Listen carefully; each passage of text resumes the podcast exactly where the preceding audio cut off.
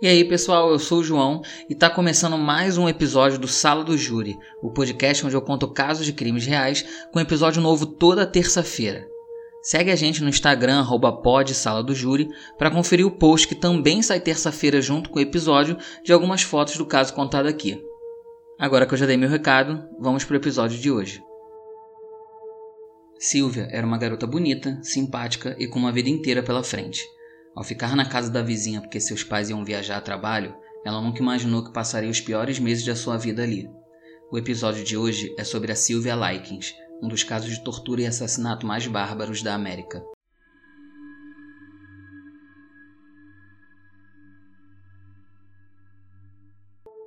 Sylvia Mary Likens nasceu no dia 3 de janeiro de 1949 em Indianápolis. Seus pais, Lester Cecil e Elizabeth Likens, que era conhecida como Beth, tiveram cinco filhos. Os dois primeiros foram um casal de gêmeos, Diana May e Daniel Kay. Dois anos depois eles tiveram a Sylvia, e no ano seguinte do nascimento da Sylvia eles tiveram mais um casal de gêmeos, chamado Jenny Faye e Benny Ray. O casamento de Beth e Lester não era muito bom, e eles viviam se mudando, principalmente porque o casal trabalhava com circo e por causa das turnês, eles sempre precisavam estar em lugares diferentes. E seu pai não achava que o circo era um ambiente para garotas novas como suas filhas. Então apenas os filhos homens viajavam sempre com os pais. E diversas vezes em que o casal viajava, a Silvia e suas irmãs acabavam tendo que ficar com parentes ou conhecidos, e elas só iam para a turnê com os pais quando eles não encontravam nenhum lugar para as meninas ficarem. Em 1965, a mãe da Silvia já trabalhava mais no circo com o marido, e a Silvia, com 16 anos, passou a fazer uns bicos como babá, faxineira, engomando roupas ou passando recados para amigos e vizinhos. E na maioria das vezes, ela dava grande parte do dinheiro que ganhava trabalhando para sua mãe, e o restante ela guardava, na intenção de juntar para poder levar sua irmã Jenny para fazer alguns passeios, porque elas eram muito próximas principalmente porque a Jenny tinha nascido com um problema na perna e a Silvia era muito protetora dela por causa disso. A Silvia era descrita como uma garota amigável, confiante e ela tinha um cabelo longo, castanho claro e ondulado, que ia até um pouco abaixo do ombro, e por essa aparência meiga que ela tinha, os amigos dela chamavam ela de Cook. Nesse mesmo ano, em 1965, a Silvia conheceu duas meninas no colégio, a Paula e a Stephanie Baniszewski. Acho que é assim que fala e elas eram as únicas colegas que a Silvia tinha. Aí no dia 3 de junho, a mãe da Silvia foi presa, acusada de furtar uma loja na cidade, e o seu pai, que continuava no circo, não teve escolha a não ser procurar um lugar para as meninas ficarem quando ele fosse viajar de novo. Por causa da proximidade que Silvia tinha com a Paula e com a Stephanie, seu pai conheceu a mãe das meninas, Gertrude Banizewski, e como ele ainda não tinha achado nenhum lugar para as meninas ficarem, ele perguntou para Gertrude se ele podia deixar suas filhas, a Sylvia e a Jenny, com ela por mais ou menos uns dois meses, e ele mandaria 20 dólares por semana para ajudar na despesa da casa. A Gertrude amou a ideia, principalmente por causa do dinheiro. Aí ela aceitou a oferta e prometeu que cuidaria das filhas do Lester, e ele, que não viu problema nenhum, porque a Gertrude parecia ser uma mulher boa, que cuidava bem dos próprios filhos, não se deu nem ao trabalho de ir na casa da Gertrude, né, para ver onde as filhas iam ficar e tudo mais. A Gertrude não teve uma infância muito boa. Com 16 anos, em 1944, ela se casou com John Stefan Baniszewski, e eles tiveram dois filhos juntos. E o casamento deles era péssimo. A Gertrude apanhava, era abusada pelo marido constantemente, e além de abusar da esposa, o John também molestava suas filhas, e dez anos depois de se casar, Gertrude se divorciou do John, e algumas semanas depois ela conheceu um cara chamado Edward Grucci. E eles logo se casaram também. Aí eles tiveram dois filhos, mas ele acabou se revelando também ser um cara abusivo, e eles ficaram três anos juntos e logo se divorciaram. A Gertrude parecia que não gostava muito de ficar sozinha, e logo depois que ela se divorciou do segundo marido, ela acabou voltando para o primeiro, o John, e teve mais dois filhos com ele. Mas é óbvio que essa relação não ia dar certo, né? E realmente não deu. Eles ficaram pouco tempo juntos e se separaram de novo. Depois disso, a Gertrude ficou solteira por um tempo e, quando tinha 34 anos, conheceu Dennis Lee Wright, de 22 anos, e eles acabaram tendo um filho. Mas o Dennis era muito novo, então ele não queria saber de casamento e muito menos de ser padrasto de seis crianças. Então ele simplesmente fugiu, deixando Gertrude sozinha com seus sete filhos. Então, assim, em 1965, Gertrudes era uma mãe de sete filhos, sozinha, e ela só ganhava 55 dólares por mês. Por isso, ela ficou muito animada quando Lester disse que ia pagar 20 dólares por semana para que ela cuidasse das filhas dele. O porém é que a Gertrude tinha uma vida muito difícil, porque ela, como ela não ganhava muito, ela vivia na miséria, os filhos ainda estudando, tinha dias que eles não tinham nem o que comer, e mesmo assim ela aceitou mais duas crianças ali só por causa desse dinheiro. As duas filhas do Lester chegaram e se depararam com uma situação bem precária. A casa era muito suja, não tinha cama suficiente nem para os próprios filhos da Gertrude dormirem. Gertrude fumava muito e depois de tudo que ela tinha passado, ela acabou dando uma relaxada em relação a seus filhos. Então todos eles faziam bem o que queriam. Tinha dias que a porta ficava aberta o dia inteiro de tanto que entrava e saía gente dali, que geralmente eram amigos dos filhos da Gertrude. As duas primeiras semanas foram ótimas. A Sylvia e a Jenny dividiam um quarto com Mary de 11 anos, Shirley de 10 anos e Jimmy que tinha 8 anos mas esse quarto nem cama tinha. Era só um colchão no chão onde eles três revezavam para dormir. A Silvia conversava bastante com as filhas da Gertrude, elas brincavam, se divertiam, e a própria Gertrude tratava as meninas muito bem, o que era normal, né? Tratar uma pessoa que você está tomando conta bem. Mas depois da segunda semana, o Lester acabou atrasando o pagamento semanal. Tinha semana que ele nem pagava, então a Gertrude começou a ficar irritada com aquela situação. A partir do momento que o Lester começou a atrasar o pagamento, a Gertrude mudou totalmente seu comportamento. Na primeira vez que ele atrasou, ela pegou a Jenny e arrastou até o topo da escada da casa e começou a chicotear a menina com um cinto enquanto dizia: Eu cuidei de vocês cadelas por uma semana e não recebi nada. No dia seguinte que a Gertrude bateu na Jenny, um envelope com dinheiro da semana chegou. Então, assim, galera, é muito revoltante Sabe, tudo que vai acontecer aqui é muito revoltante. Eu já vou até avisar agora que a partir desse momento vai ficar um pouco gráfico. Eu vou relatar tudo o que aconteceu com a Silvia e um pouco com a Jenny também, que chegou a acontecer, mas mais com a Silvia. E assim, revoltante, porque no dia seguinte que ela bateu na garota, o envelope chegou. Então, assim, a mulher era tão perturbada e, e, tão, tão ruim que só de ter atrasado um dia ela já chegou e já, já pegou uma das filhas e bateu. E no dia seguinte o dinheiro chegou. Então, assim, se ela tivesse esperado um pouco, não, sabe, não ia precisar disso tudo. Mas, enfim, já vou avisando que a partir de agora vai ficar um pouco gráfico, né? Eu cheguei a fazer esse aviso no segundo episódio também, da família Turpin. E acho que é importante fazer ele aqui também. Depois desse primeiro atraso, o Lester chegou aí na casa para adiantar o pagamento de algumas semanas. Ele até falou com as filhas, mas elas ficaram quietas em relação a Jenny ter apanhado, que elas tinham medo do que podia acontecer com elas depois, já que elas sabiam que iam ficar na casa da Gertrude por pelo menos dois meses.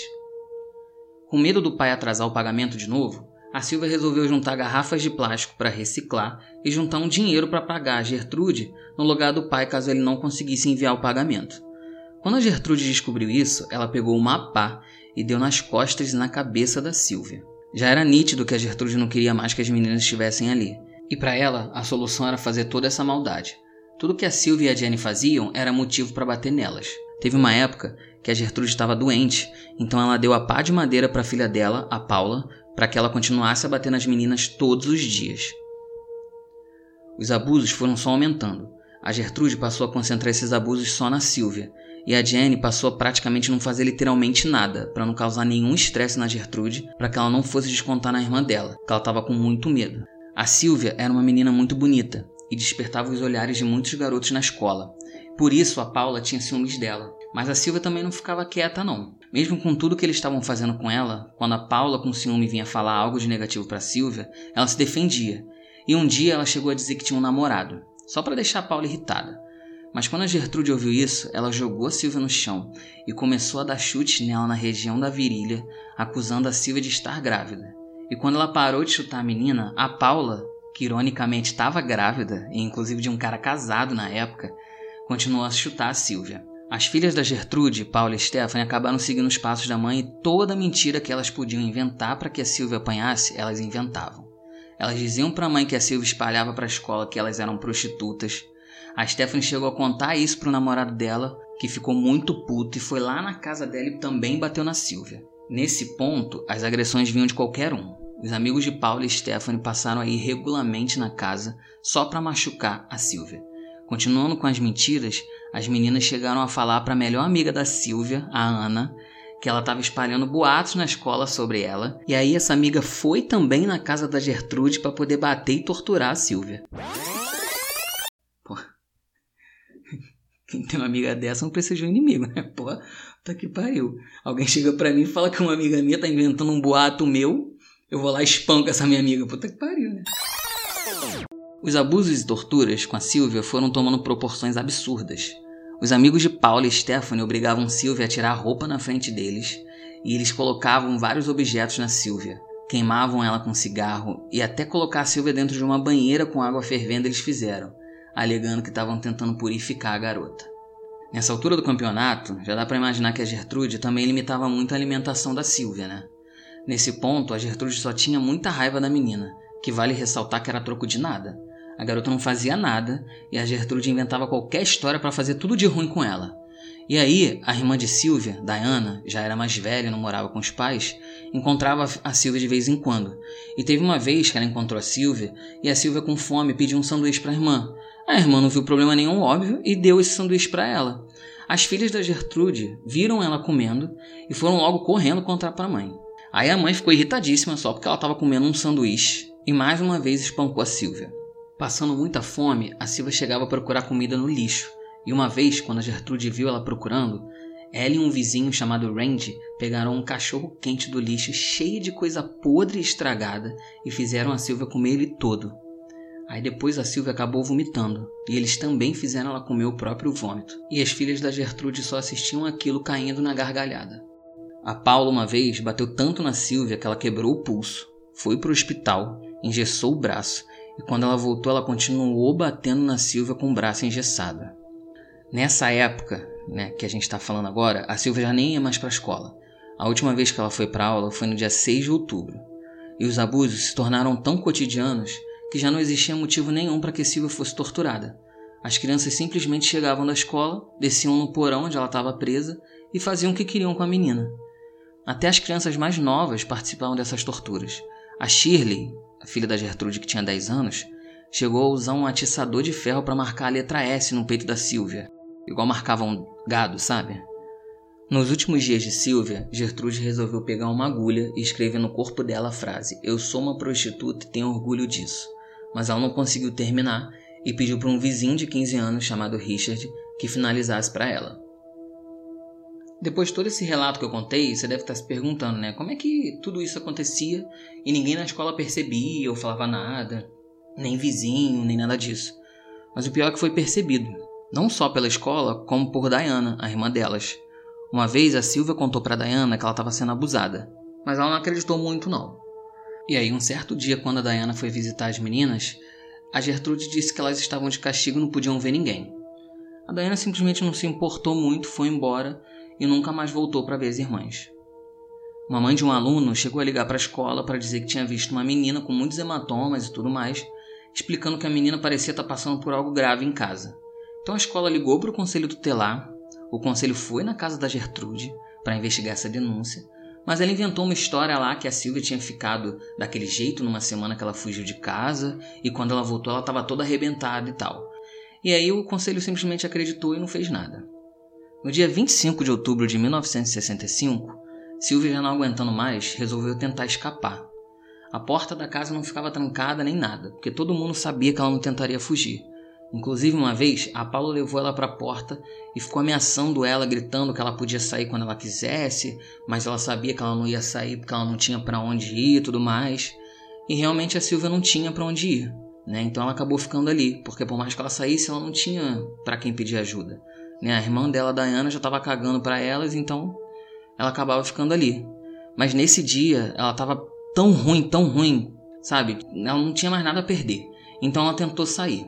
Mas a Gertrude, quando viu, pegou a menina de volta e levou para o porão novamente, queimando ela várias vezes com um cigarro, e ainda obrigou ela a escrever uma carta que dizia que ela saiu de noite e uma gangue pegou ela, colocou ela dentro de um carro e ela fez sexo com essa gangue por dinheiro.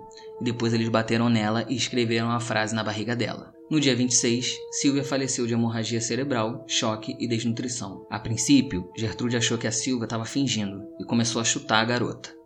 Quando ela viu que realmente Silvia estava morta, ela chamou o vizinho Richard, aquele que finalizou a frase na barriga da Silvia, e pediu que ele fosse num telefone público para chamar a polícia.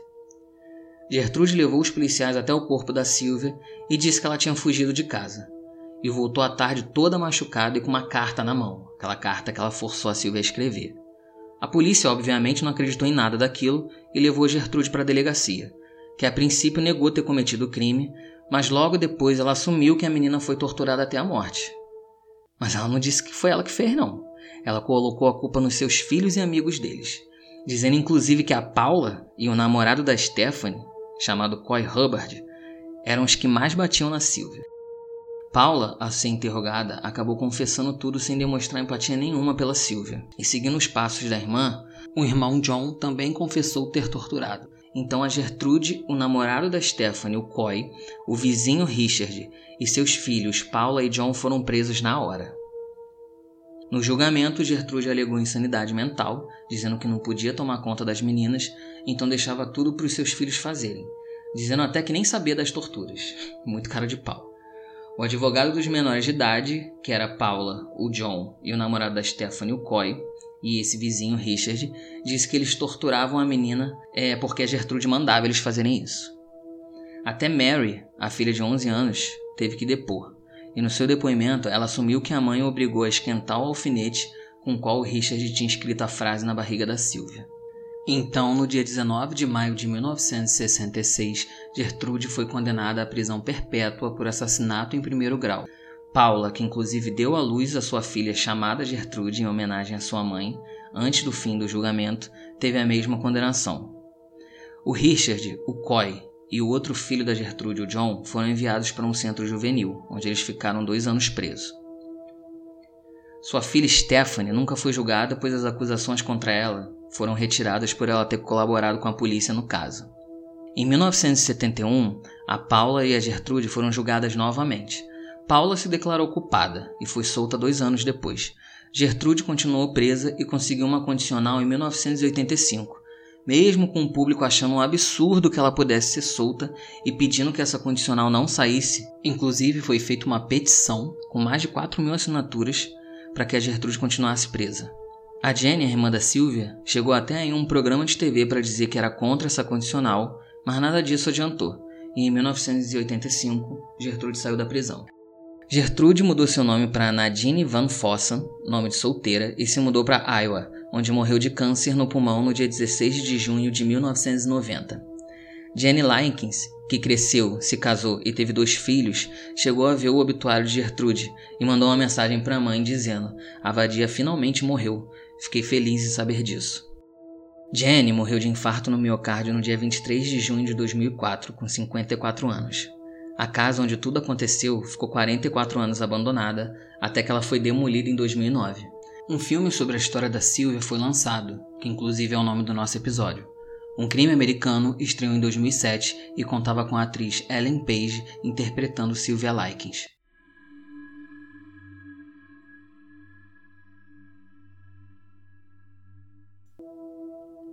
E é isso, galera. Nosso episódio está chegando ao fim. Eu espero que você tenha gostado desse episódio de hoje também. Episódio bem pesado. Eu achei, assim, bastante pesado quando eu estava pesquisando. É, comenta lá o que vocês acharam aí desse episódio, ou no Spotify, que tem um lugarzinho lá para comentar ou então no nosso Instagram, arroba pod, sala do júri. Vai lá na nossa postagem que tem as fotos do, desse caso de hoje e comenta lá o que você achou, tá bom? Se você está ouvindo aí pelo Spotify, não esquece de classificar aí o Sala do Júri com 5 estrelas para ajudar a gente. Então é isso, eu vou ficando por aqui, até semana que vem. Tchau, tchau.